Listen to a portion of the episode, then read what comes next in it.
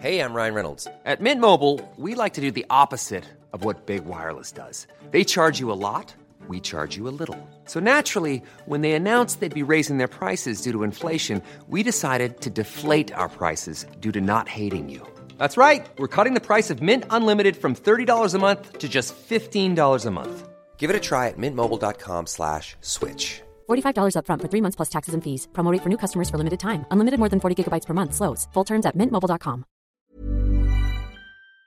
Bonjour Gérald. Bonjour. Euh, on est ravi de, de vous accueillir pour l'Entertainment Lab euh, et ce, ce podcast. Euh, alors Gérald, vous, vous avez eu un gros parcours dans l'univers de la tech et vous êtes passé par pas mal de grandes entreprises dans cet univers. Et puis vous assurez aujourd'hui la présidence de, de, SAP France, donc une, une très belle entreprise. Est-ce que vous pouvez revenir sur ces temps forts un peu de votre parcours et de l'aventure SAP Oui, euh, bah alors sans, sans trop rentrer dans le détail pour qu'on ait le temps d'échanger sur plein de sujets, euh, sur le parcours, ben oui, comme, comme on, vient de dire, un parcours plutôt tech, hein, puisque j'ai travaillé plutôt dans, pour des marques dans le domaine du, du digital. Euh, j'ai commencé ma carrière chez IBM, ce qui a été une chance pour moi parce que IBM est, est, est toujours, mais était euh, à l'époque où, où j'y étais, une entreprise euh, assez formidable pour rencontrer des personnes de, de grande valeur et, et donc se, se développer. En, en, fait, pour euh, démarrer une carrière, c'était absolument fantastique. Euh, j'ai beaucoup appris. Et puis, euh, et puis après, je suis resté dans la tech où j'ai à la fois travaillé dans dans des activités de services, de logiciels, euh, comme c'est le cas aujourd'hui, et, et, et, de technologie pour la plus, plus technologie, on va dire euh, hardware. Donc. J'ai fait un peu tous les métiers. J'ai eu la chance de faire un parcours qui m'a amené à travailler dans des environnements très internationaux. Euh, J'ai piloté plusieurs entreprises en France, euh, que ce soit chez Capgemini, euh, Hewlett Packard, Hewlett Packard Enterprise, Oracle, SAP. Euh, mais aussi des jobs internationaux. J'ai été en Russie, au Japon, euh, aux États-Unis où j'ai vécu trois ans euh, à New York, et sur des jobs mondiaux, puis sur des jobs européens. Donc une expérience que, que j'ai voilà, j'ai eu la chance de, de croiser plein de, personnes intéressantes et sur des jobs qui m'ont permis de, de, de, développer beaucoup de choses très complémentaires. -hmm. Puis au final, voilà, c'est un secteur que, que je finis par connaître un petit peu. -hmm. et, euh, et puis surtout enrichi par le fait que à côté de ça, euh, il y a des activités, beaucoup d'innovation, beaucoup dans le monde des startups et, et, et de façon générale dans le private equity.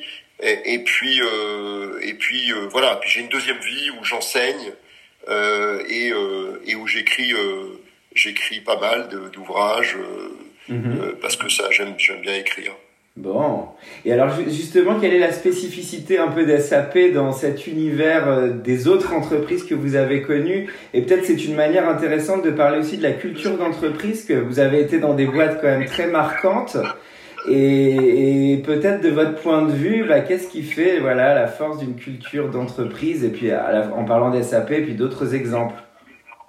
Oui, bah, en fait, c'est intéressant et la question est bonne parce qu'en fait... Euh quand j'ai démarré, euh, mon parcours est plutôt sur des entreprises d'origine de, américaine. Mmh. Euh, donc je connais bien le modèle euh, anglo-saxon euh, et, et, même plutôt américain en réalité, ce qui est, ce qui est, ce qui est quand même très spécifique. Et puis j'ai connu à deux reprises un modèle différent. D'abord avec Capgemini, qui là est une culture très franco-française, mmh. et puis euh, SAP, qui est une entreprise mondiale mais de souche européenne et, et c'est intéressant parce que du coup, euh, bah, les points communs, c'est que c'est une entreprise internationale, donc on retrouve évidemment une entreprise euh, qui agit sur tous les pays, dans le monde entier, donc il y a beaucoup de points communs avec les sociétés américaines, mais culturellement, il y a de très très grosses différences. D'accord. Et euh, c'est dans l'approche, c'est dans la façon d'appréhender les, les sujets. Il y a, il y a quand même un barrissant sur l'Europe avec un intérêt pour que l'Europe rayonne mmh. et, et, et, avec une importance donnée à la France qui est quand même assez considérable puisque c'est finalement la, une première fois dans ma carrière où je vois une entreprise qui a envie d'investir en France, qui a envie de développer le marché français, mmh. alors que euh, beaucoup d'entreprises dans lesquelles j'ai pu être euh, voyaient plutôt dans la France beaucoup d'atouts euh, de point de point de, sur plein de points de vue, mais par contre souvent avec l'image les, qui, un pays qui coûte cher, où il est difficile de licencier les personnes quand on les a recrutées, euh, les, les, coûts salariaux, les charges sociales, enfin, les, les clichés habituels. Mhm. Alors que chez SAP, on est plus dans une culture où ils se disent la France, c'est le cinquième pays pour SAP en termes de filiales. Euh, ils se disent qu'il y a un savoir-faire qui est quand même unique, que c'est euh, il y a l'axe franco-allemand qui est Mhm. très important en Europe, et donc tout ça les amène plutôt à vouloir investir que, que l'inverse. Mhm. C'est quand même un, un, un énorme changement, et, et je pense que c'est lié en grande partie aux origines de l'entreprise. Donc ça veut dire que la culture allemande, en étant plus insérée dans l'Europe, euh, effectivement, bah, considère davantage la France. euh, euh, c'est que ça serait quoi justement cette spécificité de l'héritage de la culture allemande? Parce que c'est vrai que les gens connaissent peut-être un peu moins que la culture anglo-saxonne. Euh, donc euh, voilà, SAP, c'est la maison mère est, en Allemagne. Si vous pouvez nous parler un peu de cette spécificité. Oui, parce que d'abord, pour, tout le monde, c'est SAP, c'est le leader mondial de l'applicatif, donc de toutes les solutions qui permettent à l'entreprise finalement de s'informatiser. Donc c'est la finance, les ressources humaines, les achats, la logistique, tout ce qui fait tourner une entreprise en fait. Hein. Mhm. Et, euh, et la culture euh, est, est à l'origine, l'origine est allemande donc.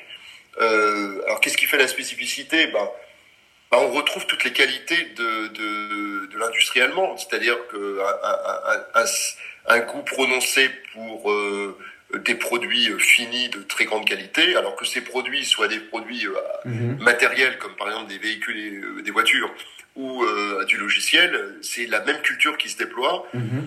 cette recherche de l'excellence dans la délivrance de quelque chose. Il n'y a pas quand même beaucoup de gens qui remettent en cause le fait que le modèle, euh, les produits SAP sont des produits de qualité. On peut dire, comme tout le monde, on n'est pas parfait, mais sur les produits, sur les solutions, je pense quand même qu'on a une, une solidité qui est, qui est reconnue.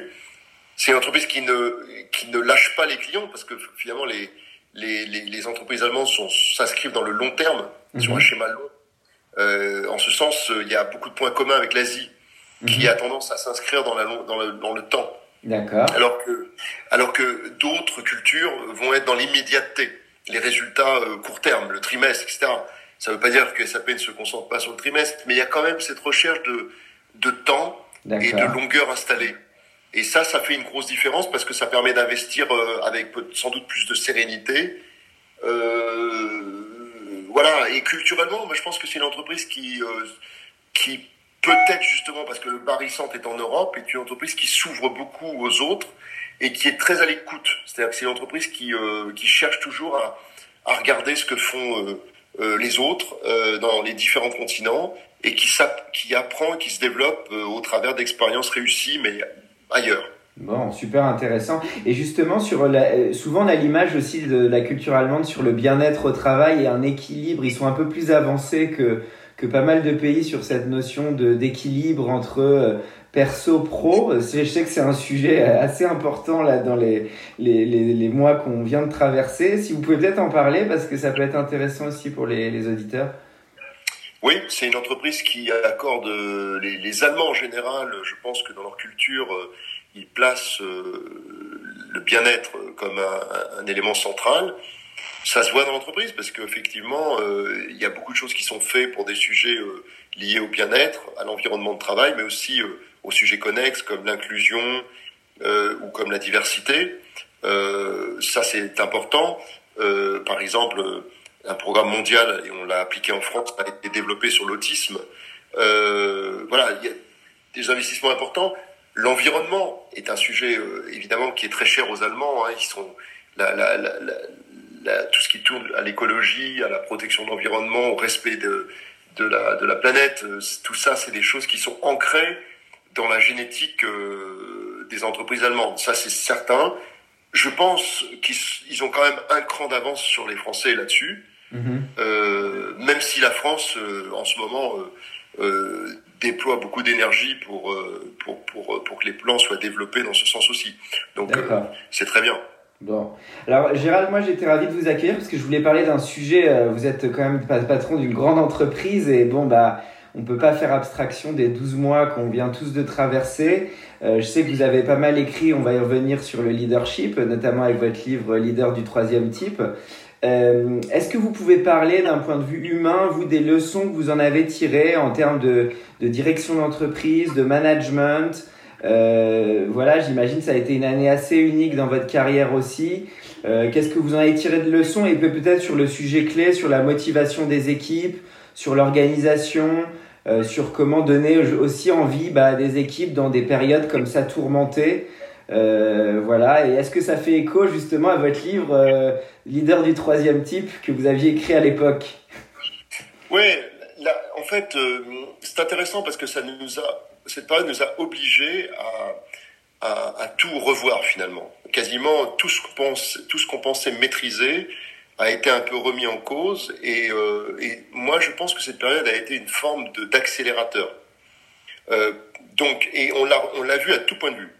Donc déjà euh, le premier point c'est que on, on, peut on peut dire ce qu'on veut la la la crise actuelle n'est pas liée à un événement euh, c'est un choc euh, particulier. Mmh. Il y a eu l'éclatement de la bulle internet en 2000, on savait que c'était lié au au système financier qui avait injecté beaucoup d'argent euh, sans qu'il y ait une connexion entre la valorisation boursière des startups de l'époque et l'économie réelle.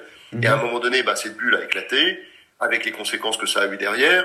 En, en 2008, il y a eu la crise des subprimes, qui là, pour le coup, était une crise vraiment, pour le coup, mmh. absolument financière. Euh, donc, euh, mais là, on est face à un événement un choc exogène euh, qui est euh, lié à la pandémie. Bon, demain, ça peut être un problème de cybersécurité. Euh, voilà, on peut avoir d'autres chocs euh, de ce type-là. Alors c'est intéressant parce que c'était absolument pas prévisible. Alors les précédentes non plus d'ailleurs en passage. Euh, mais mais du coup ça. L'avantage, l'inconvénient, c'est que quand vous êtes dans une crise des subprimes, vous vous dites quand on va avoir réglé le problème des subprimes, on aura réglé le problème tout court. Mmh. C'est-à-dire que là, on sortira de la crise. Là, finalement, même si on a l'horizon du vaccin, on sait qu'il y a des, on commence à voir un peu le bout du tunnel. On sait aussi qu'il y a des variants. On sait que demain il peut y avoir une deuxième relance de ça. Combien de temps vont durer les vaccins? Enfin, il y a plein de questions. Et donc, on, on, on est de, dans cette pandémie depuis maintenant. Ça va, on va vers les un, un an et demi, quoi. Mmh. Et, et on sait que ça va pas se terminer là dans les ça va encore durer euh, au moins pendant l'été. On sera probablement euh, sorti de là, euh, j'espère, en septembre, mmh. s'il n'y a pas d'accident. Et ça, ça nous, c'est cette incertitude qui a été très pesante.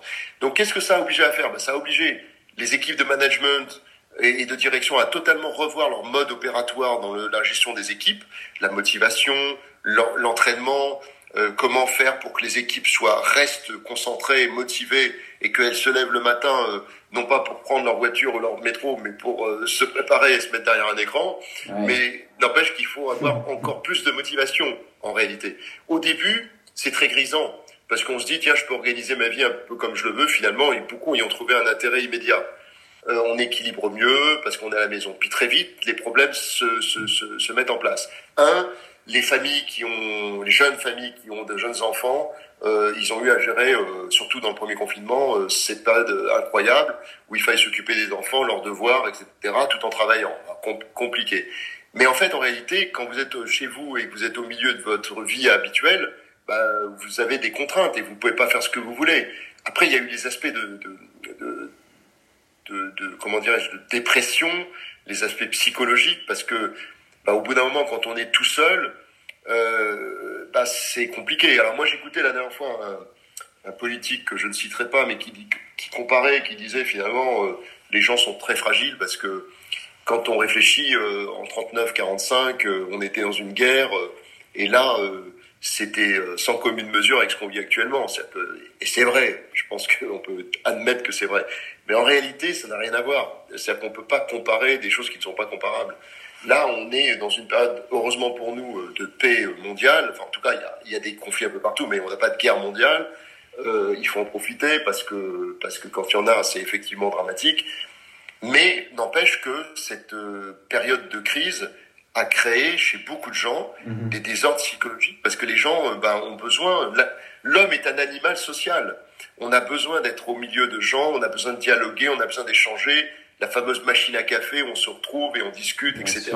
Et là, on est tout seul, tout seul chez soi, euh, devant un écran, euh, avec des calls qui se répètent, c'est abrutissant. Au bout d'un moment, euh, c'est, euh, j'avoue que même moi qui suis un, éternel optimiste et euh, et qui ne me pose jamais de questions, mais quand même le soir, il y a des moments où je suis épuisé, quoi, parce que j'en peux plus.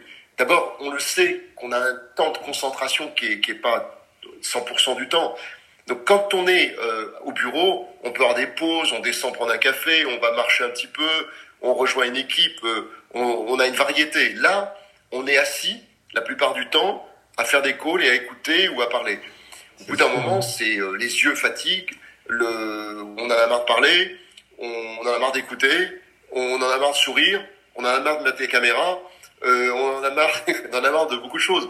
Donc il y a un moment, je pense qu'il faut admettre que c'est une période absolument. Euh, en même temps, ça a obligé les managers à revisiter leur façon de communiquer, à revisiter la façon de motiver leurs équipes, et je pense que cela a enrichi tout le monde. Pourquoi? Parce que ceux qui sont euh, dans une équipe, on est tous finalement dans une équipe à un moment donné, ceux qui sont dans l'équipe, euh, ils écoutent leur patron et ils, veulent trouver une autre forme d'inspiration. Mhm. Et quelque part, ça les oblige eux-mêmes à faire un effort, parce que si vous êtes en call et que vous attendez de vos patrons qu'ils vous motivent de la même façon que ce qu'ils faisaient lorsqu'ils étaient en face à face, c'est pas faire c'est pas honnête, c'est pas. Voilà. Il, y a, il, y a, il y a une forme d'injustice. Euh, il faut attendre autre chose. Et puis pour les patrons, ça oblige à revoir les discours, à les étayer de façon différente. C'est euh, voilà, c'est un chantier qui n'est pas euh, qui n'est pas si, si, si qui, a, je pense que ça a apporté à tout le monde. On a tous appris dans cette période, euh, même si on est pressé qu'elle se termine quand même. Oui, peut-être pour faire un écho avec ce que vous dites, en vous écoutant, je dis aussi, alors est-ce que, l'humanité va tirer cette leçon? Mais c'est de mesurer la chance finalement euh, bah, qu'on a tous, comme vous dites, bah, à un moment de venir dans une entreprise travailler, de rencontrer les gens. Finalement, beaucoup de choses qui étaient acquises. Bon, je parle pas d'aller prendre un café et de déjeuner en terrasse, mais évidemment, ça en fait partie. Mais c'est vrai que peut-être c'est voilà, beaucoup de choses qui étaient acquises, en fait, sont des énormes chances euh, bah, pour la sociabilisation, comme vous dites, le travail, bah voilà, y a, on se rend compte de l'importance d'une sociabilisation euh, quand on peut pas voir ses amis, etc. Quoi. Enfin, je pense que je pense qu'Alexis vous, vous, vous donnez un, point, vous avancez un point super important, c'est que ça nous a amené à nous dire que tout ce qu'on considérait, comme vous le dites fort justement, acquis, en fait ne l'est pas. C'est très fragile. Donc, euh, mais parce que les conséquences ont été importantes. Je ne vais pas dire à tout le monde tous les, tous les exemples possibles, mais tout le monde a vécu ça. Les, les amis qu'on peut plus voir de la même façon. Euh, imaginez les jeunes qui se sont rencontrés juste avant le premier confinement. Je parle des jeunes jeunes. Ils sont amoureux, ils se rencontrent, ils sont dans une histoire naissante. Puis tout d'un coup, il y a la pandémie. Ils peuvent plus se voir s'ils habitent à, à X ah. kilomètres l'un de l'autre, euh, ça, ça, chamboule tout. Ça chamboule les relations personnelles, les relations professionnelles, ça crée des désordres, des déséquilibres. C'est, colossal. Donc ça va nous obliger à reprendre conscience de la chance que nous avons euh, de, de, certaines choses que nous mmh. possédons et qu'on pense euh, qui sont euh, voilà c'est exactement ce qui s'est passé pendant la crise des subprimes où on pensait que le système financier était immuable et indestructible. Et puis on s'est aperçu qu'en quelques, en quelques semaines, Lehman Brothers dépose le bilan. Mhm. Alors là, on se dit, euh, waouh, Lehman Brothers dépose le bilan. Mhm. Donc ça veut dire que tout le système financier peut voler en éclats à tout moment. Bah oui, c'est c'est le cas. Euh, là, on se dit, la pandémie, il y a une pandémie, il y a une maladie qui finalement, euh, c'est pas Ebola non plus. Hein. C'est-à-dire qu'imaginez un, un virus qui soit contaminants et mortels comme les comme les Ebola par exemple, mais à, à, à l'échelle de, de, ce que nous vivons actuellement. Imaginez la même diffusion, mais c'est pas euh, le, le, coronavirus, mais c'est Ebola. Alors là, là, euh, on serait dans une situation, ça serait une catastrophe quoi. Mmh. Donc euh, on peut, moi, on peut voir le truc en se disant, il y a plein de gens qui sont malheureusement décédés, c'est un drame absolu. Il y a des familles qui sont endeuillées, des familles qui ont perdu des êtres chers, en plus dans des conditions horribles, parce que si on se souvient bien, en particulier premier confinement, il y a des des, des, hommes et des femmes qui sont morts seuls dans un hôpital sans voir, enfin, c'est à peine descriptible. Donc c'est horrible.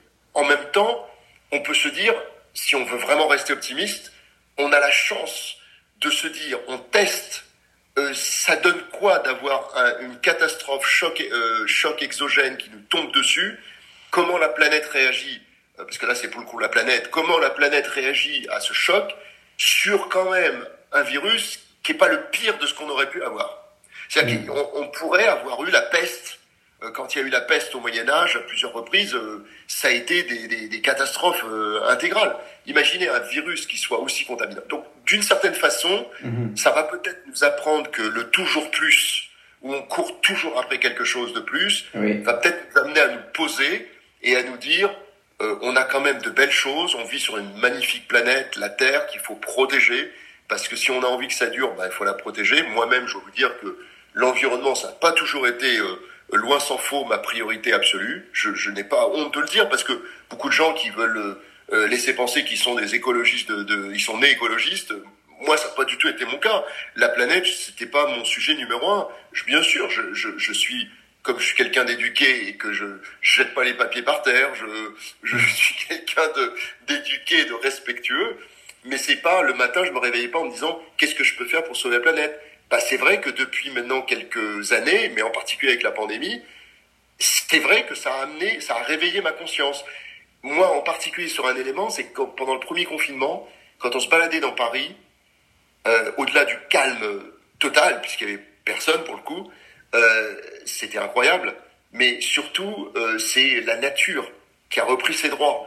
Euh, tout était euh, les, les, animaux, on avait l'impression qu'ils étaient plus heureux. Il y a même des villages euh, dans le centre de la France, un peu partout, où des animaux sauvages ou un peu plus sauvages sont, sont venus, aux États-Unis aussi, un peu partout, euh, où on a vu euh, que, ouais, même sur le plan euh, de l'environnement, les, les, les, arbres, les plantes, tout ça, c'était ce, tout ça, ça se portait mieux parce que finalement, il n'y avait pas de pollution.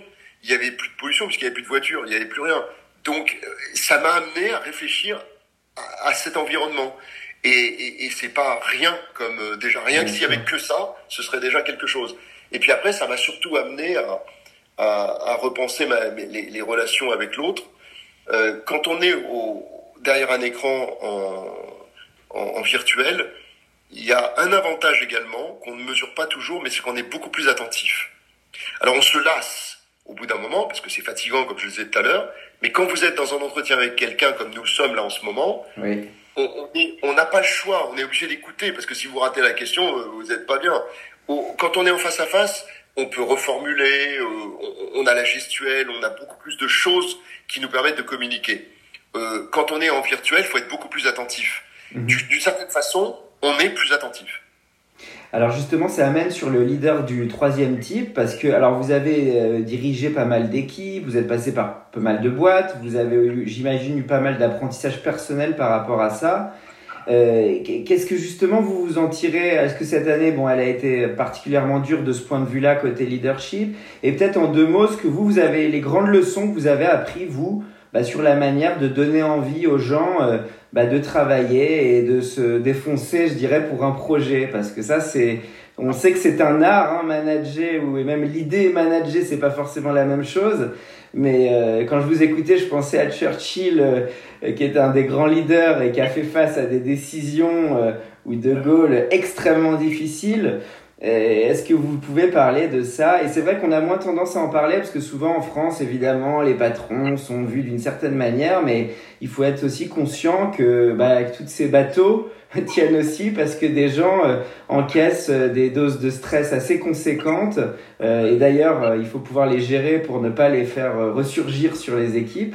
donc voilà, je voulais que vous nous parliez un peu de ce point et parce que vous avez écrit en plus un livre sur le sujet.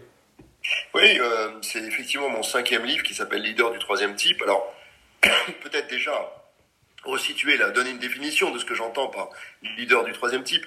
Euh, en fait, j'ai constaté, euh, alors que je suivais le, les cours d'un professeur émérite, Michael Maccobie, qui est un professeur de Harvard Business School et qui était détaché à, Oxford University, où, j'ai pu l'entendre, et où il nous avançait une théorie intéressante qui est l'adaptation de, la théorie des types libidinaux de Sigmund Freud au monde du leadership. La théorie des types libidinaux, c'est de dire il y a trois types de personnalités les narcissiques, les érotiques et les, et les obsessionnels.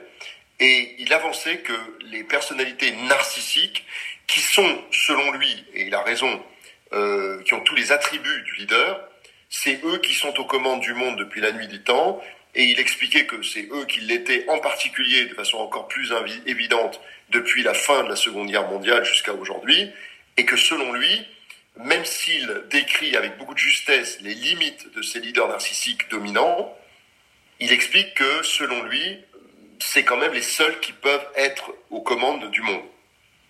Alors sur le moment, moi j'ai été passionné par cette théorie parce que je me suis dit tiens ça c'est un angle intéressant. Euh, je l'ai reprise plusieurs années plus tard, pratiquement dix ans plus tard, mais je suis arrivé à une conclusion totalement différente. C'est-à-dire que je pense que ce que disait Michael McCovey n'était pas fondé, bien sûr, mais que le temps passant et la société dans laquelle nous sommes aujourd'hui, qui est une société euh, euh, dominée par les réseaux sociaux, par les médias, par des choses qui ont pris de l'importance dans le temps, qui n'en avaient pas avant, tous les sujets dont on a parlé tout à l'heure, la RSE, la responsabilité sociétale des entreprises, etc., tout ça fait que euh, ces leaders euh, narcissiques qui ont pour avantage, comme le disait Michael Maccobie, d'avoir les attributs du leader, c'est clair, charismatique, euh, ils savent écouter, ils, écouter pas trop, mais ils savent générer des idées, une vision, entraîner les gens derrière eux, etc. Ils ont aussi leur faiblesse. Et la faiblesse, c'est qu'ils pensent très rapidement que tout leur est acquis et qu'ils peuvent tout se permettre. Et donc, c'est pour ça que les narcissiques dévient très souvent de leur route et euh, tombent dans des abus de biens sociaux, euh, dans du, du, du, sexisme et du harcèlement. Euh, ils peuvent aussi avoir un goût pour l'argent et, et, la domination du pouvoir excessive. voilà. Et donc, c'est des gens qui, au bout d'un moment, vont tomber. La question, c'est à quel moment, mais ils vont tomber. Et, euh, et souvent, d'ailleurs, c'est ce que vous voyez. Alors, on le voit plutôt dans le monde politique parce que c'est ce qui est très médiatisé, mais ça arrive dans les entreprises aussi. Et ma conviction très vite a été que pour, le, pour gérer le monde de demain, il va falloir des leaders très différents. Quand vous réfléchissez, euh, quand on définit le leadership, on parle toujours, d'ailleurs c'est mon dernier post dans LinkedIn, on parle toujours du pourquoi. Pourquoi? Parce que le pourquoi définit le sens. Donc, euh, vous, moi, tout le monde, on a besoin d'avoir du sens dans ce que nous faisons. On a besoin de suivre des leaders pour leurs idées. On a besoin de, travailler pour des entreprises qui nous inspirent et qui ont des valeurs. On a besoin de suivre des mouvements politiques dans lesquels on se reconnaît, etc., etc. Et c'est normal. Le sens, c'est le pourquoi. C'est normal. Mais la réalité, c'est qu'un leader, le leader de demain, doit aussi se, se concentrer sur le comment. Parce que si vous n'êtes que, et là, ça rejoint un mixte de leadership et de management. Si vous n'êtes qu'un leader qui inspire les gens, il y a une forme de narcissisme dominant déjà dans cette expression.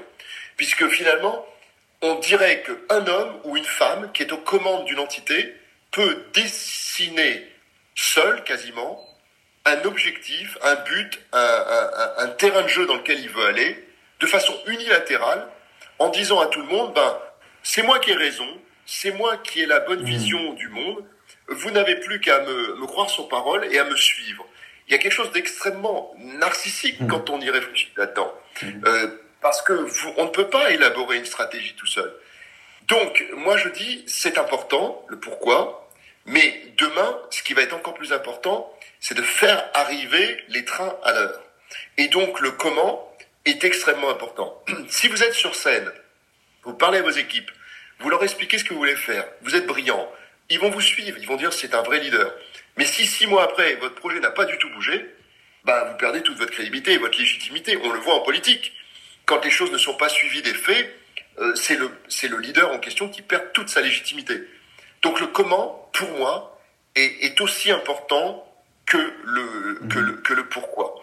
Et, et donc, pourquoi les leaders vont être, vont être différents demain? Pour une raison très simple, c'est que je pense que la société appelle euh, de ses, de ses voeux, là maintenant c'est une évidence pour moi, du collectif et pas de l'individuel. C'est-à-dire qu'il faudra des leaders qui feront passer l'intérêt collectif avant leur propre intérêt individuel. Alors c'est une phrase qui veut tout et rien dire, c'est-à-dire que si on s'arrête, tout le monde va dire bah oui c'est évident, et, et, et, moi je dis oui c'est évident, mais c'est pas ce qui se passe. La réalité, c'est quand on regarde le monde d'aujourd'hui, il y a très peu de personnes qui donnent euh, sans chercher les lumières euh, des médias, des réseaux sociaux, etc., sans chercher à être, euh, mhm. à paraître comme ceux qui qui vont sauver le monde, quoi, finalement. on a intrinsèquement beaucoup de gens, j'en fais peut-être partie, je n'en sais rien. On a envie de laisser une trace. Alors, bien sûr, c'est pour la plupart d'entre nous, 99%, ce sera pas une trace historique, mais au moins auprès des gens qui nous entourent, etc. Mais la réalité, c'est qu'on a beaucoup mieux à faire que ça. Ce qu'on a intérêt à faire, c'est à entraîner. On, fait vivre des familles. Quand on est chef d'entreprise et qu'on a des milliers de salariés, ou même des centaines, ou même des dizaines, ou même moins de dix, on a une responsabilité sociétale déjà dans le sens qu'on on, anime des, des, gens, mais qui ont des familles derrière, des enfants, des, conjoints. Donc, euh, je pense sincèrement que le leader va être va devoir être beaucoup, va toujours agir dans l'action pour avoir des résultats. Sans résultat, il n'y a rien mais avec bienveillance. On n'est pas obligé de casser pour réussir. Euh, avec, euh, en créant du collectif, de la collaboration, en écoutant, parce qu'on ne peut pas tout savoir, donc de l'humilité pour se rendre compte qu'on ne peut pas tout savoir tout seul et qu'il faut savoir s'entourer de talents. Voilà ce que je crois être le leader de demain, le leader du troisième type. Et, où on en est, euh, ça c'est une autre question. Euh, intéressante. Mais peut-être que je m'arrête là 30 secondes. Non, non, bah, très intéressant. Euh, une réaction à ce que vous venez de dire, parce que c'est un sujet que je trouve très très intéressant, peut-être sans fin d'ailleurs, mais alors ce qui m'intéresse dans ce que vous venez de dire, c'est entre, ça me fait penser aussi à la pandémie et comment on se remet en question sur comment justement être bienveillant avec les gens parce que toute la difficulté d'un leader ou d'un manager c'est qu'il faut comme vous l'avez dit le comment est plus du côté du pilotage de l'efficacité de l'opérationnel euh, et finalement, bah, le leadership, comme vous avez dit, euh, est plus du côté de la vision. Et d'ailleurs, c'est c'est pas simple pour un patron. Peut-être vous pourrez en parler de marcher sur les deux pieds, puisque évidemment, euh, c'est on est toujours un peu soit sur un pied ou sur un autre, et ça demande beaucoup beaucoup de travail aussi d'endosser, je dirais, la, la double casquette. Euh, et puis, ça me pose une question sur la, ce que vous dites sur la bienveillance, parce que quand on est un, patron, là où on est parfois tiraillé, c'est qu'on a envie que les gens progressent, euh, s'améliore et puis il y, a des moments où c'est moins possible, où les résultats sont pas atteints, etc. Et donc euh, ça, comme vous dites, et c'est pas une science exacte, euh, les leaders sont pas forcément formés pour réagir dans ces moments ces moments-là. Et euh, je voulais en parler parce qu'on est un peu aussi au cœur du sujet avec cette pandémie, c'est qu'un leader, par définition, c'est pas noir ou blanc, il doute, il prend des décisions à des moments, parfois elles sont pas noires ou blancs, elles sont grises, souvent d'ailleurs. Donc peut-être parler de ça, ce côté un peu humain. Là, je, pousse un peu le côté un peu philosophique, mais c'est vrai que c'est un sujet qui m'intéresse. Oui, c'est tout à fait exact. C'est-à-dire que il, faut, faut être réaliste. Euh, je l'ai dit tout à l'heure, je le redis, un, leader, quelle que soit l'entreprise dans laquelle vous êtes, groupe international, PME, petite, grande, moyenne, peu importe, il faut des résultats. Euh, parce que si vous êtes justement sensible au bien-être de vos équipes, vous devez chercher à des résultats. Parce que si vous n'en avez pas, vous n'allez pas tellement leur apporter de bonheur. Hein. parce que il n'y aura pas d'augmentation, il n'y aura pas de recrutement, il n'y aura pas d'R&D, de recherche-développement, il n'y aura, y aura pas ce qu'il faut pour que l'entreprise se développe correctement. Donc il faut des résultats. C'est dans la méthode, c'est dans le comment. Donc du coup, c'est que quand vous avez défini votre vision euh, en disant voilà où je veux aller, voilà où je veux poser le, le, le vaisseau, je veux le poser là euh, c'est ambitieux. Je suis sur Terre, je vais sur Mars. C'est ambitieux. Euh, mais une fois que vous avez défini où vous voulez aller, eh bien, le chantier consiste à dire comment je vais y aller. Et c'est dans le comment où se fait euh, toute la différence. Alors, soit vous êtes... Euh, après, ça touche beaucoup au psychologique. Il y a des personnes qui, ont, qui gèrent plus ou moins bien... Enfin, les gens gèrent plus ou moins bien le stress, gèrent plus, ou moins bien la pression donc, euh, si vous êtes euh, très euh, très sensible à toute forme de pression, bah, ça va peut-être se transformer en agressivité quand les résultats ne seront pas en rendez-vous. Donc, ça s'apprend de maîtriser son stress et d'encaisser de, la pression. Je crois personnellement que je vais définir ce que j'entends par bienveillance. La bienveillance, ça n'est pas de, de, Vous avez un collaborateur qui, dans un métier important et non performant, la bienveillance, c'est pas de le laisser dans ce job. Du tout c'est le remplacer. Parce que, mais par contre, la bienveillance, c'est de le remplacer. Parce que si vous faites ça, ben vous agissez en être bienveillant pour les autres membres de votre équipe, parce que vous êtes en train d'enlever un maillon faible, entre guillemets, par euh, quelqu'un qui va réussir. Donc vous servez l'intérêt collectif. Pour la personne que vous remplacez, que vous sortez du job, la, la bienveillance, c'est de lui dire, tu n'as pas fait, euh, euh t'as pas réussi dans ce job, ça ne veut pas dire que tu n'es pas bon, ça ne veut pas dire que tu n'as pas de qualité, ça veut dire que tu n'étais pas fait pour ce job-là. Mmh. Et donc, la bienveillance, c'est d'accompagner la personne dans sa transition, qui, euh, de, selon moi, dans une forme de bienveillance, peut aller jusqu'à l'aider dans son recyclage total. Moi, je me rappelle, quand j'étais euh, PDG d'une autre entreprise, euh, où j'avais dû euh, me séparer d'une personne euh, qui était sur un poste clé et que après un moment je me suis rendu compte que et d'ailleurs c'était ce que pensaient mes managers de l'époque qu'il n'avait pas il n'y avait pas d'équation entre ses compétences et le job que, sur lequel je l'avais moi-même nommé d'ailleurs donc je me sentais responsable et finalement on a fait une, transaction de sortie et je l'ai accompagné et lui-même s'est remis en cause et puis il a évolué dans un secteur totalement différent mhm. euh, que, que, celui de l'IT, totalement différent. Et on s'est reparlé plusieurs fois par la suite et il était hyper heureux. Et je pense que sur le moment, bien sûr, c'est jamais agréable de se faire euh, mhm. remplacer, euh, mais ça lui a donné une chance de développer sa carrière dans un secteur qui le passionnait et dans lequel il était bien plus outillé. Donc la bienveillance, c'est ça. Quelqu'un qui n'est pas bienveillant, c'est quelqu'un qui va dire la même, il va arriver à la même conclusion. Tu n'es pas fait pour ce job, je te sors, point. Et alors c'est intéressant ce que vous dites sur la place, parce que finalement c'est être à la bonne place, et c'est ça qui est dur dans le monde de l'entreprise, surtout peut-être aussi en ce moment, c'est que les gens questionnent aussi vraiment aussi leur place. Et comme vous dites, bah, un patron qui doit prendre une décision, si la personne finalement, ça va aider à avoir une nouvelle bonne place euh, donc euh, ça, c'est une question aussi qui, peut se poser. Comment finalement savoir si on est à sa place ou trouver à sa place. Et puis après, j'imagine que vous avez recruté beaucoup de collaborateurs et que euh, il y a à la fois un dosage entre l'humain, l'esprit d'équipe, la compétence. Peut-être en rapide, puisqu'on arrive à la fin du podcast, mais en rapide, c'est un point qui est super important. Qu'est-ce que vous, vous avez appris par rapport à ça ou avec les, collaborateurs que vous avez bien, avec qui vous avez bien aimé bosser. Et puis, comme vous dites, bah, parfois, on fait des erreurs, on se trompe. Qu'est-ce que vous en avez appris sur les, voilà, la, manière de, recruter au mieux? Alors, déjà, ma conviction après euh, toutes ces années passées à diriger des entreprises, c'est que au moins, euh, c'est peut-être la loi des 80-20, mais c'est peut-être pas aussi important que 80, mais au moins 70% de, de, de job d'un patron, d'un dirigeant, c'est d'avoir les bonnes personnes aux bons endroits pour faire les bonnes choses au bon moment. Moi, c'est ma formule magique. Et quand vous avez fait ça, c'est-à-dire quand vous avez cette équipe autour de vous, avec des talents, votre vie devient tout à coup beaucoup plus simple. Parce que d'abord, vous avez des talents, donc vous avez confiance. Il faut pas avoir peur de s'entourer de talents. Il y a des gens qui, se, qui, qui préfèrent évacuer les personnes qui peuvent leur faire de l'ombre. Je pense que c'est totalement absurde. On s'enrichit des talents quitte à être challengé et quitte un jour à être dépassé. C'est la vie. C'est le processus de la vie. L'humanité euh, n'a fait que ça. Mhm. Générer des talents qui un jour ont surpassé les générations précédentes. C'est comme ça. Il faut l'accepter. Mais une chose est certaine, c'est que s'entourer, c'est la chose la plus importante. La question, c'est comment s'entourer. Euh, et comment savoir, comment constituer des équipes complémentaires, des équipes qui vont être donc du coup beaucoup plus performantes. Et eh ben déjà, il faut parce que ça c'est un défaut que nous avons en France, il faut tout faire sauf de se répliquer. Les Français adorent, par euh, les castes d'école, euh, les réseaux d'école, euh, mhm. recruter leurs clones. C'est-à-dire que même culture, même formation, même tout quoi.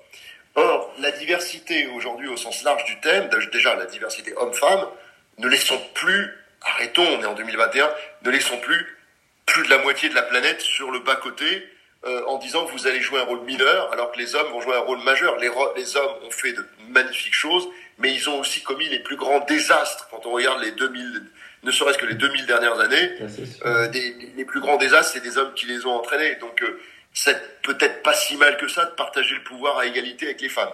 Ensuite, c'est euh, la diversité dans toute son ampleur. Des personnes qui viennent de cultures différentes, d'origines différentes, euh, mais aussi de formations différentes euh, d'expériences différentes. Et quand vous arrivez à constituer une équipe, et là on peut se référer à des théories comme celle de Daniel Goldman ou, d'autres qui définissent des styles de leadership, quand vous arrivez à avoir des styles dans votre équipe différents, qui se complètent et qui ne se ressemblent pas, si vous prenez dans votre équipe, vous avez six personnes ou mettons six personnes, et que vous avez quatre personnes qui sont des visionnaires dans le style de Goldman, c'est un des six styles, euh, et que vous en avez quatre qui sont visionnaires, je vais vous dire ce qui va se passer. Euh, vous allez passer votre temps à faire des meetings où chacun va refaire le monde et chacun va expliquer aux autres à quel point il a raison et à quel point il est le meilleur et à quel point il a la bonne vision. Et vous ferez du surplace. Si vous avez que des styles coercitifs, ça va être une foire d'empoigne, une bagarre absolue avec parfois beaucoup de violence verbale, etc. Euh, voilà, donc si vous avez que des coacheurs dans le style, bah, ils vont être très à l'écoute des autres, ils vont aider, mais vous aurez peut-être pas de résultat. Donc il faut un mixte de talents, un mixte de styles. Et ça, c'est une alchimie que s'il y a une qualité que doit avoir le leader, c'est de créer cette alchimie. Mmh. Euh, c'est un véritable talent. Donc il faut absolument rechercher ça. Euh, c'est euh, ce qui fait la différence et ce qui fait que vous êtes à la fin gagnant. Euh, et encore une fois, je sais que c'est la partie la plus compliquée parce que déjà ça prend du temps de, de recruter les bonnes personnes. Par mimétisme, par habitude, on a tendance à aller chercher toujours un peu les mêmes profils et on se trompe. C'est pas là, là qu'on va trouver les zones de progrès et de développement. Moi, je me suis toujours enrichi à, à faire venir à mes côtés des personnes qui étaient l'inverse de ce que je suis. Euh, et je m'en suis toujours félicité. Bon, super intéressant. D'ailleurs, ça me fait penser à l'analogie du sport, tout ce que vous venez de dire, hein, entre le d'ailleurs plusieurs sports, hein, rugby, le, le foot. Euh, c'est vrai que cette mixité de profils fait écho à, une belle équipe. on arrive à la fin du podcast. J'avais deux petites questions. Alors, tout d'abord sur l'influence digitale. Je sais que vous, êtes euh, assez en pointe là-dessus autour de LinkedIn, mais pas que. Comment vous gérez ça, vous, euh, au jour le jour? Alors, c'est peut-être plus simple maintenant qu'on est dans des, des, années de confinement, mais ou en tout cas, comment vous vous organisez par rapport à ça? Est-ce que c'est quel temps vous y consacrez euh, Et est-ce que ça vous a amené peut-être? Parce que c'est une forme, une nouvelle forme d'influence un petit peu. Ben, je suis, moi, mon, réseau principal, c'est LinkedIn. Euh, mais je viens de créer une chaîne YouTube en route pour un nouveau leadership, justement. C'est le titre, en route pour un nouveau leadership. Euh, parce que je trouvais que le support euh, vidéo est intéressant. Le, podcast m'intéresse, on en a parlé déjà ensemble. Je trouve ça intéressant comme concept également. Moi, je, suis euh, au départ quand je suis rentré dans l'équipe, j'avais aucune prétention.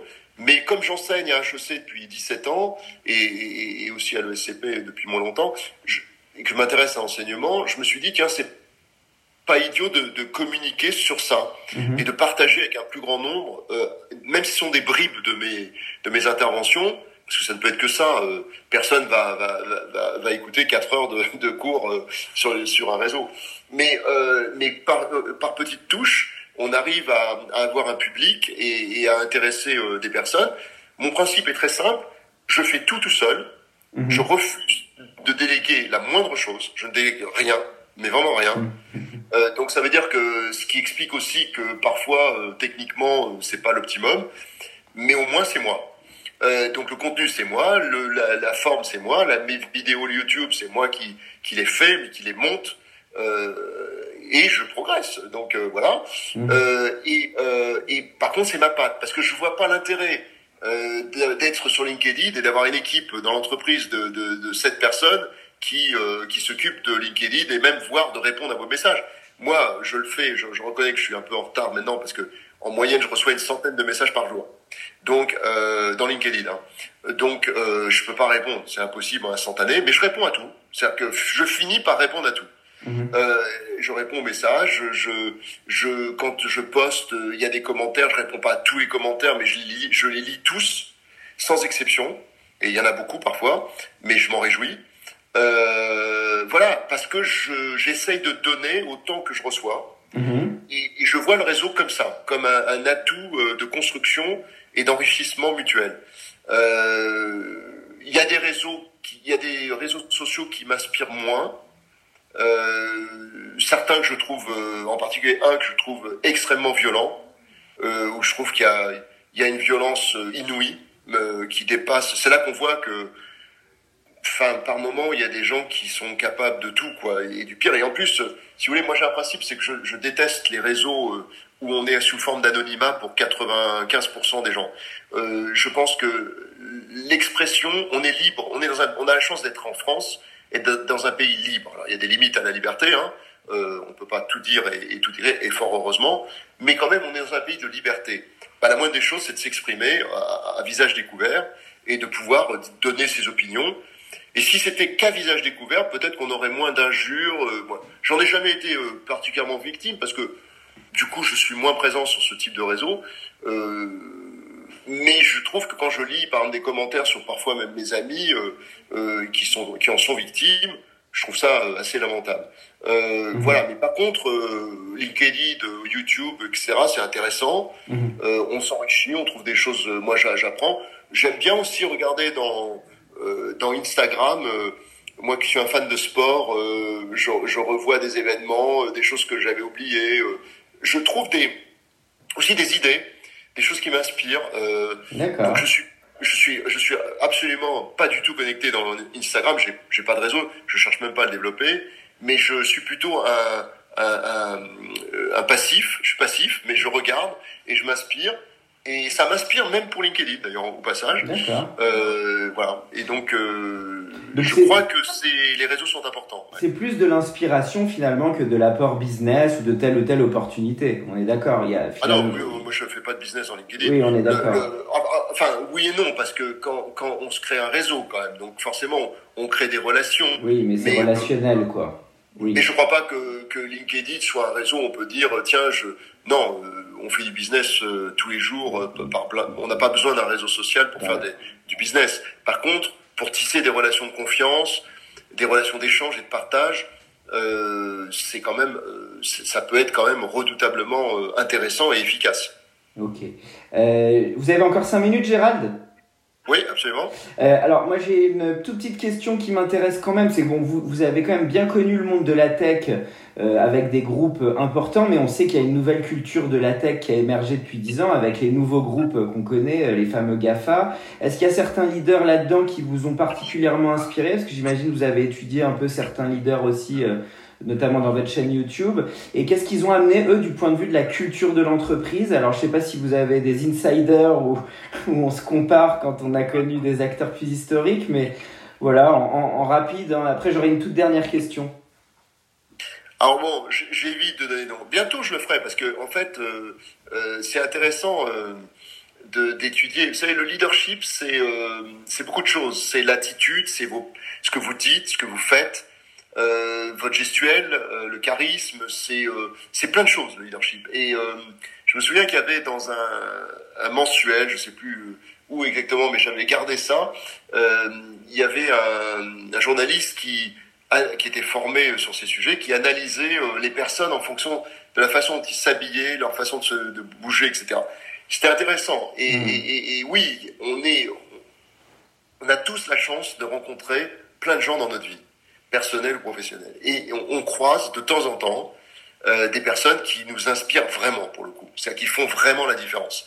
Et, euh, et ça, c'est quand même formidable quand vous avez tout d'un coup une étincelle qui qui, qui, jaillit dans votre, dans votre regard, vous vous dites euh, cette personne est incroyable, quoi. Elle a quelque chose. On, ne cherche jamais à copier. On veut pas être quelqu'un d'autre. Enfin, a priori, moi, je conseille pas à quelqu'un de vouloir être quelqu'un d'autre. Mais par contre, par mimétisme, comme je le dis souvent, on picore. On va chercher des bribes hmm. qu'on incorpore à sa propre personnalité pour devenir ce que nous sommes, des êtres uniques euh, que nous sommes tous. Euh, et donc, euh, est-ce que des personnes m'ont inspiré? Oui, mais euh, je vais plutôt prendre des personnes euh, qui sont pas des GAFA, mais euh, des personnes qui m'ont inspiré. Nelson Mandela, énorme, quoi. C'est, c'est même pas. on se demande même si c'est limite humain, ce qui, la façon dont il a réagi à ce qui lui est arrivé. Euh, Martin Luther King, euh, euh, mais aussi John Fitzgerald Kennedy. J'ai trouvé qu'il avait des, des, des, intonations politiques. Ça aurait été intéressant. Malheureusement, il est mort jeune, puis surtout après très peu de temps à la. Mais ça aurait été intéressant de voir ce qu'il aurait donné dans le temps. Euh, et, voilà. Et après, il y a des, il y a plein. Ben, Wilson Churchill, forcément. C'est assez intéressant. Ça me permet de vous dire que le leadership, c'est aussi un, un, situationnel. C'est-à-dire que c'est les situations qui créent le leadership. Vous voyez, euh, Churchill était euh, inconnu avant la Seconde Guerre mondiale.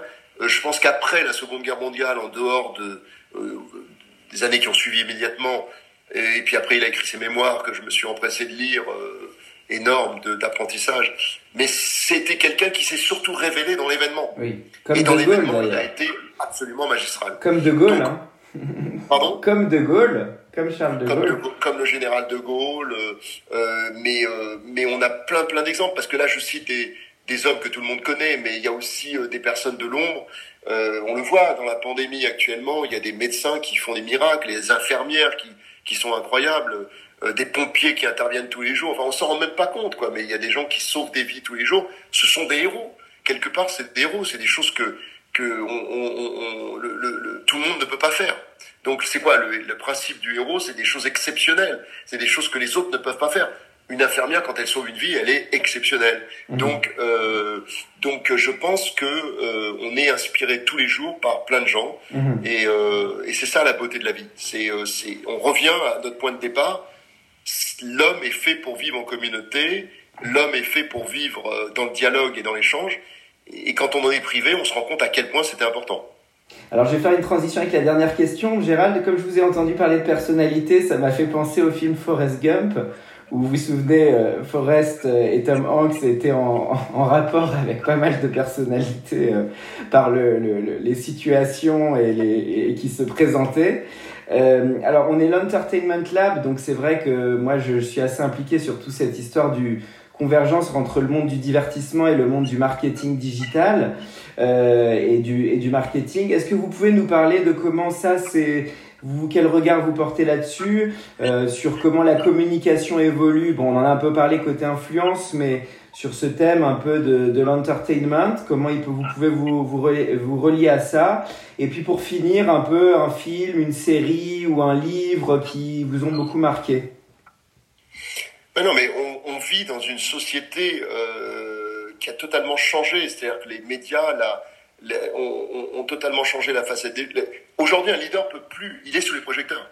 On est sur les projecteurs. Donc tout ce qu'on fait, tout ce qu'on dit est enregistré, regardé, scruté, analysé, découpé mmh. en morceaux. Euh, parfois, malheureusement, euh, trop découpé, donc euh, euh un peu édulcoré. Euh, je pense qu'aujourd'hui, un, un, leader doit doit intégrer la communication. Pour moi, la communication, c'est un axe éminemment stratégique. C'est-à-dire qu'aujourd'hui, plus vous montez dans la hiérarchie, plus la communication devient importante. Mais ça n'est pas de la communication de façade, c'est de la vraie communication stratégique, c'est-à-dire que ça doit véhiculer un contenu, pas simplement euh, vous mettre en scène et, et, et vous mettre en spectacle. On est, heureusement ou malheureusement, je ne sais pas, dans une société où le côté euh, spectaculaire joue un rôle important. Euh, donc euh, il faut intégrer les axes de communication comme étant clés pour le leader de, du, fameux leader du troisième type dont je parlais demain, tout à l'heure, pardon. ce leader du troisième type doit doit intégrer ça, mais du coup pas pour présenter sa propre image, mais pour présenter le collectif qu'il sert, soit une cause, soit un, dessin. Si c'est un homme politique, par exemple, il va plus être sur le projet que sur sa propre destinée. Alors vous allez me dire, oui, mais ça, c'est parler comme dans un livre, parce que finalement, la politique, c'est d'abord incarné par des hommes et des femmes, et c'est donc, euh, voilà, il faut quand même... Et oui, ça restera, mais on peut tout à fait euh, se mettre sur le devant d'une scène pour porter un message ou pour se porter soi-même. Je pense que ceux qui se portent soi-même, on a vu où ça nous mène, mmh. à maintes reprises dans la politique. Et quand les personnes incarnent un projet, euh, ils sont tout aussi visibles, donc ils marqueront l'histoire de la même façon, il n'y a pas de problème si c'est ça l'objectif. Par contre, ils incarneront un projet. Et je pense que aujourd'hui, parce qu'il y a le côté médiatique, euh, les, les, politiques se gardent de définir leur projet parce qu'ils ont peur des ripostes, ils ont peur déjà de ne pas être élus, et ils ont peur des ripostes. Donc ils se disent, on va rester sur la généralité et on va pas définir notre projet. Et moi, je prétends qu'il vaut mieux définir son projet dans le détail, comme patron, pareil pour un patron d'entreprise. Et si on n'est pas élu, bah, tant mieux, puisque ça veut dire que de toute façon, personne ne voulait de votre projet. Donc, si vous définissez un projet et que vous êtes élu, personne ne sera trompé par la marchandise, parce que vous allez détailler votre projet. Vous allez dire voilà ce que je vais faire. Donc pour moi, demain, ce sera ça le monde de demain. Ce sera des gens qui s'engagent sur quelque mmh. chose qui les dépasse, quelque chose qui passe au-dessus de leur propre personne. Ce qui ne veut pas dire que la personne n'est pas importante. Parce que mmh. c'est pas tout ou, ou son c'est pas l'un ou l'autre, c'est les deux.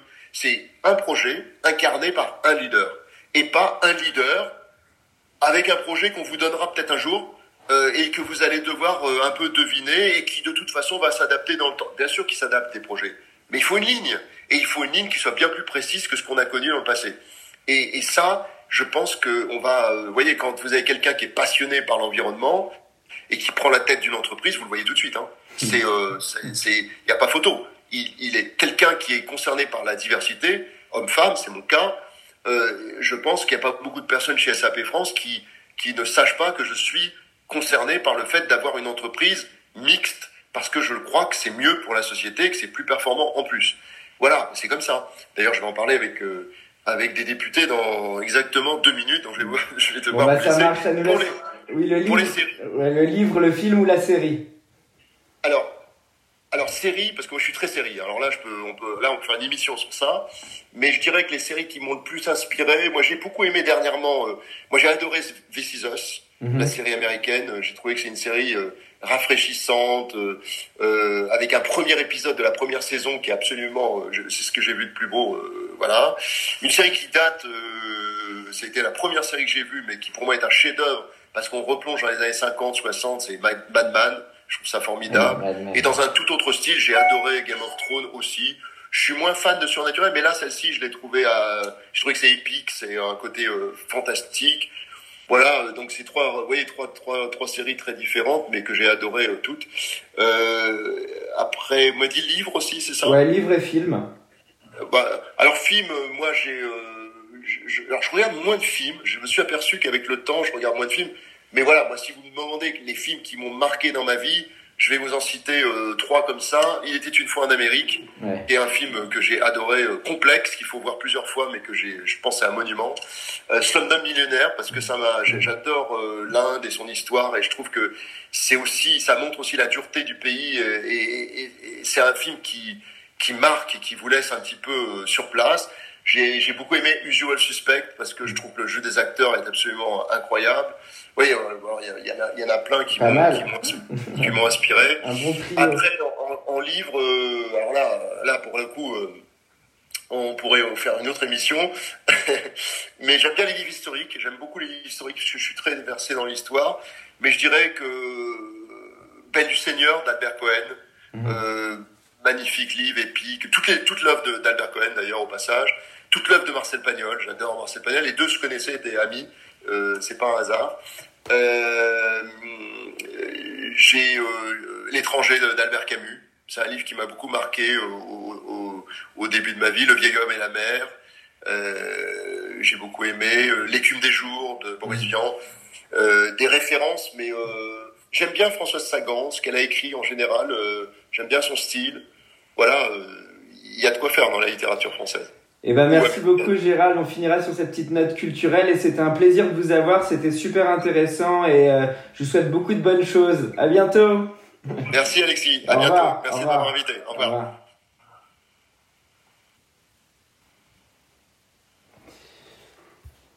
Merci. À bientôt. À très bientôt. Au revoir. Au revoir. Au revoir.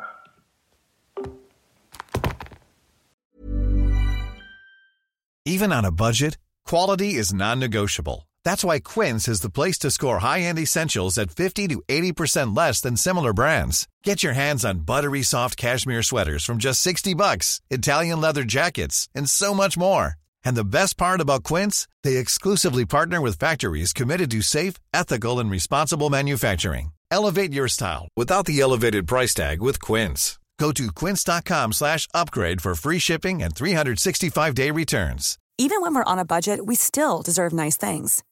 Quince is a place to scoop up stunning high-end goods for 50 to 80% less than similar brands.